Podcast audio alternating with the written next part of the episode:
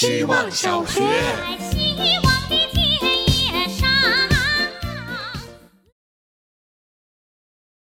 大家好，这是小 A。我的相册里有个分类叫视线一米高，里面都是在路上抓拍的小朋友，刚上幼儿园，非常讨人嫌。我同情每天被这些小恶魔折磨的家长们，但也本能的被小朋友们身上那未被驯化的小兽性所吸引。他们的脸总是脏兮兮的，好像舍不得擦掉昨晚留下的甜腻的口水。他们的衣服搭配总是功能性优先，因为口袋要当玩具车的停车场。脑袋上一排排的彩色皮筋儿，还得承载了溢出的想象力。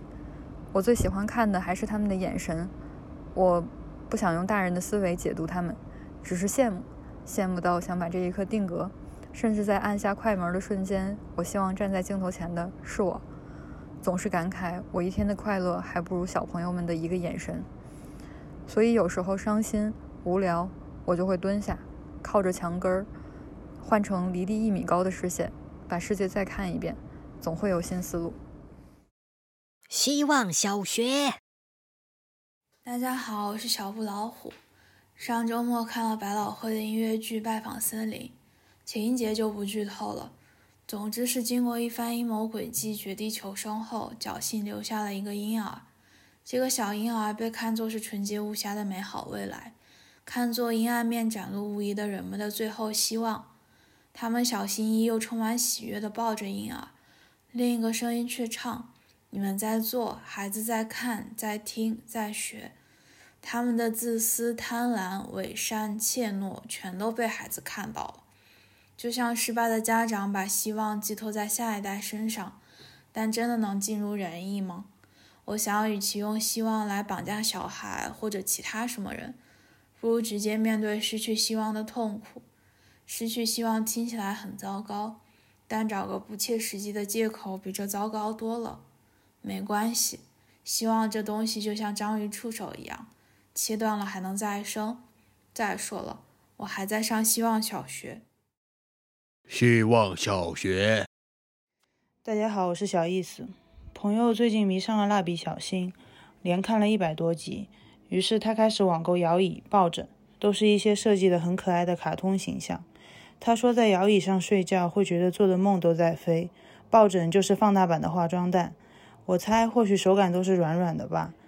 今天他跟我说，蜡笔小新泡完澡会出现动感超人，于是下单了可折叠泡澡缸和五颜六色的泡澡球，还说以后去酒店有浴缸的话，一定要带着泡澡球。看着他买各种东西，沉浸在未来的画面里，我也感受到了开心。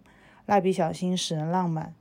以前我和他都觉得买很多不怎么用的东西，搬家的时候太麻烦，扔掉又会舍不得，所以我们一般只买必需品。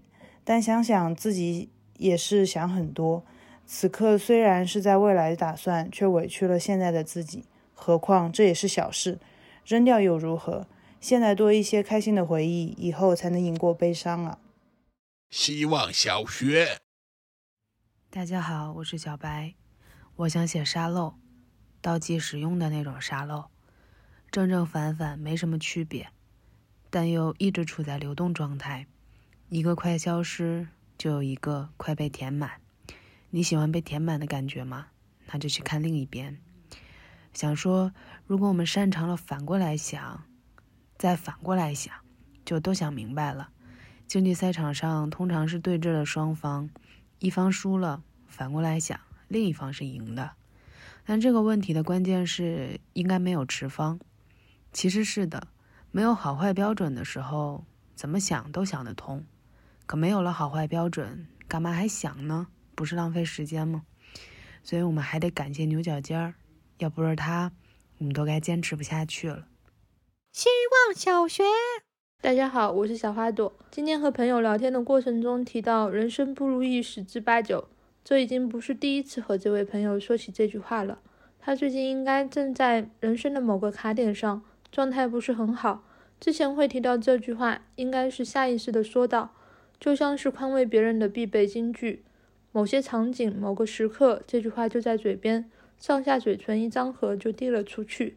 今天在讲的过程中，突然意识到，人生不如意十之八九，那做人不是太惨了。只有百分之十到二十的快乐空间。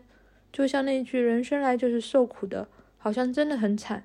不过转念一想，不如意并不代表不快乐呀，也不可能人人如意、事事如意。